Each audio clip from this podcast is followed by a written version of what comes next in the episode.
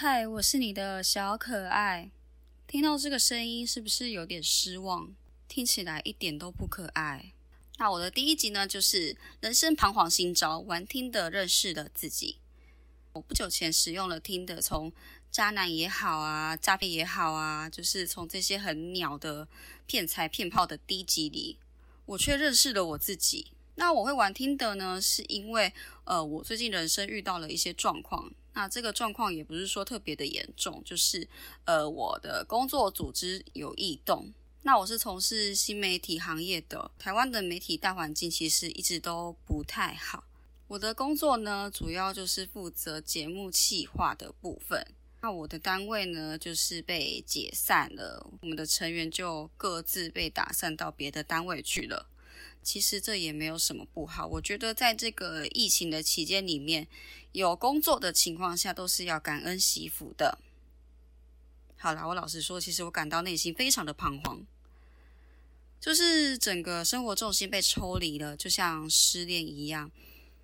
那因为这个单位，我其实投入了其实非常多的心血，我是看着它成立，然后一路从无到有，等于就像我的孩子一样。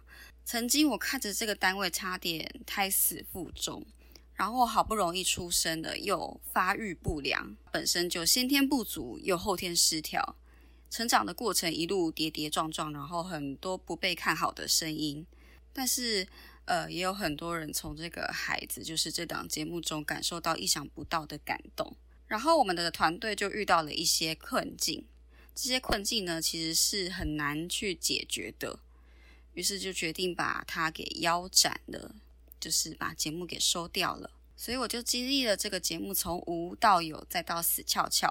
讲到这边，是不是觉得讲这么多到底跟听的有什么关系啦？呃，对，因为我发生了工作转变的事情，所以我整个人其实气场都不太好，而且再加上我在之前的单位有卡到音，那这部分我之后再好好的分享。主要是因为我比较疲劳啦，就是呃我在过去的工作中投入了很多精神跟体力，然后经常假日都没有休息，所以身体健康的状况并不是说很理想，但是也没有太严重的疾病。然后还有因为就是呃我之前工作的关系，整个夏天经常要曝晒在外面一整天，所以就造成说呃我的肤色哈现在就处在一个就是晒黑在转白的一个浑浊阶段。然后还有就是因为大量曝晒的关系，有毛孔粗大的问题，我就觉得我的可爱退减了，所以我决定要来好好的整顿自己。我就去找到一个就是化腐朽为神奇的做脸姐姐，然后做了几次之后呢，真的有一些改善。但是这个姐姐有一天非常语重心长的对我说：“妹妹呀，你去滑听的啦。”真的啦，你去啦。然后姐姐就继续说：“你去交男友啊，去约会也好啊，去改变一下心情，不要让生活都是工作。”那因为这个做脸的姐姐，她其实每次看到我的时候啊，我都是素颜啊，然后没有整理头发。那因为要躺在美容床上啊，所以其实没有必要打扮啊。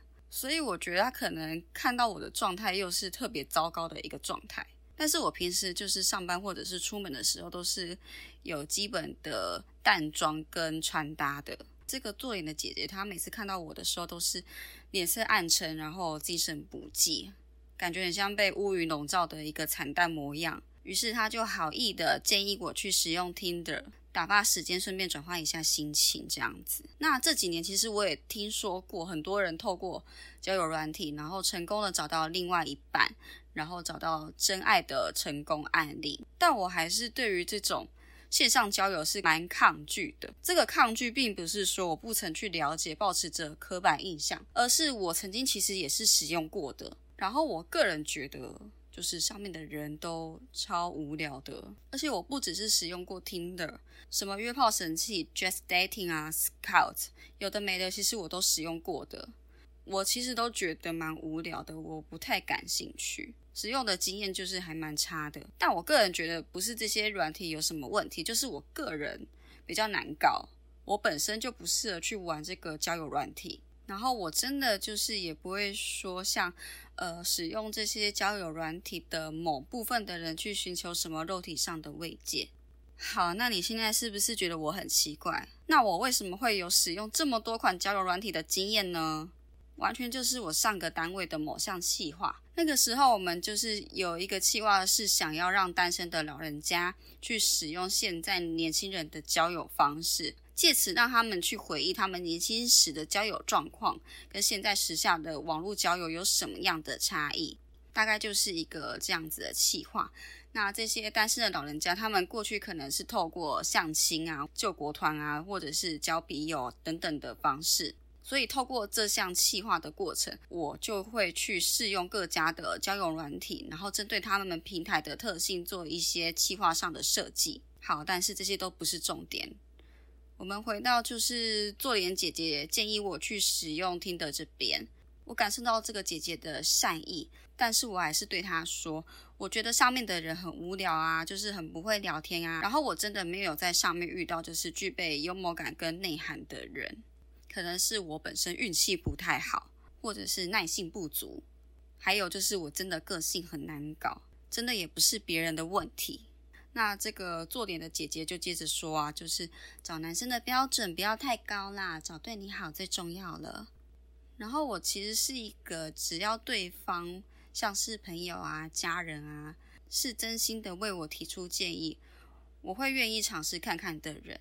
就比如说，呃，基督教的朋友会邀请我去教会接受祷告啊、祝福啊，或许他们认为这样的方式是会让我变好。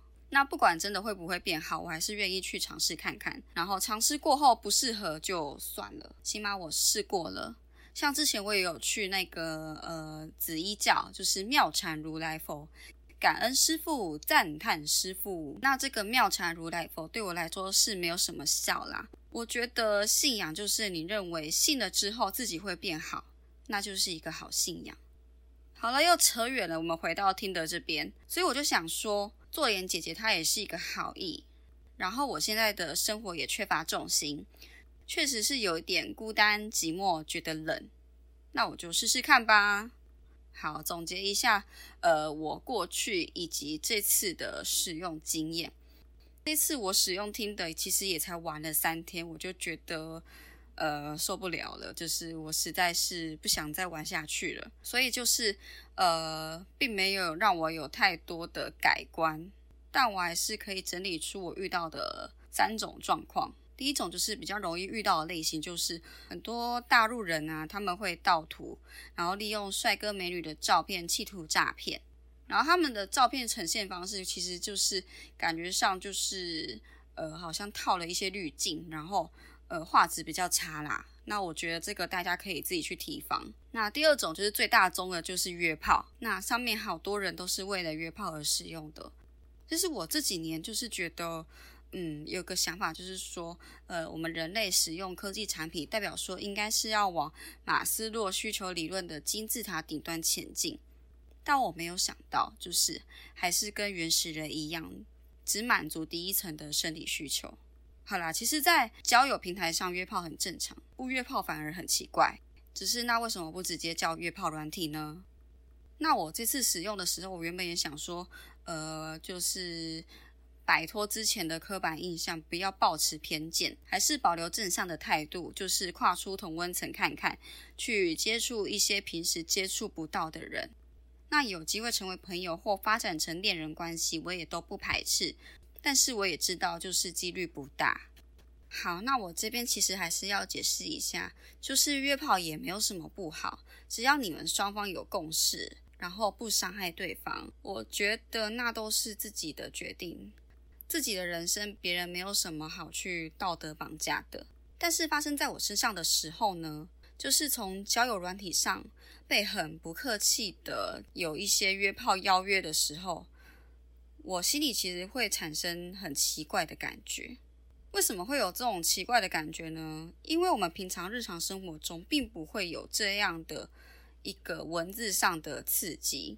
譬如说，呃，我们平常搭捷运的时候。坐在你旁边不认识的人不会突然问你说：“我想要找个稳定性伴侣。”又或者我们去 Seven 买咖啡的时候，旁边不认识跟着你排队的顾客，也不会突然问你说五千约吗？又或者我们去逛街的时候，不会有人突然把你拦下来问要不要玩点刺激的？干是要玩什么啦？高空弹跳吗？那这些性暗示或者是超级姓名式的对话，只会在灰色地带的网络交友中出现。但是我却透过这样的一个非常直接的文字上的刺激，我却挖掘了自己某一部分隐藏在我潜意识下的个性。就是我收到这些呃约炮的讯息。基本上，他们有这些约炮讯息出来之后，我就不会有任何的回应了。但是，我就突然内心里产生了两个声音，就是我的天使跟魔鬼。假设说今天对方长得像许光汉的，干许光汉呢？不要是智障吧？就是我的魔鬼对我这样的回应呢，然后我的天使就回应了：干，如果他有菜花跟梅毒呢？就天哪！我的脑海里竟然出现的天使与魔鬼争吵，是否要和帅气等级跟许光汉一样的小鲜肉打炮的小剧场？其实我现在想到，我内心也是有点纠结。这个应该连尼姑都抵挡不了吧？好，我要讲的是，其实，在我们现实生活中是不会发生有这样的问题的。只有在网络灰暗的丛林里被当成猎物锁定的时候。但我反而透过这样的一个对话上的刺激，去理解以及认识自己的个性及情欲。那我就是一个平凡人，我当然是有自己的情欲，而且还非常的复杂。然后当我出现这样复杂的一个情绪的时候，我就去看其他网友的使用心得，然后就看到一些像是：你妈要是知道你在这里约炮，当初怀你的时候就把你打掉。你爸要是知道你在这里约炮，当初就把你打到墙上。然后我就开始思考说，到底现实生活中是一个什么样的族群、什么样的人，然后经历了什么样的事情，去选择使用交友软体，然后有这一些寻求短暂浪漫的行为。那因为我也没有去调查过，然后我也没有太多的研究，我完全没有任何立场去评论这些行为的好与坏。但我还是觉得，就是女生毕竟比较吃亏，因为女生会怀孕。但其实就是大家自己对自己的人生做决定，做的决定就要负责。然后我又思考到一个问题，就是我就想说，呃，如果将来我有孩子，然后做出这样的行为，我当下会怎么想？但因为我现在也还没有为人父母。所以我也没有任何关于呃教育上的角度去评论这件事情。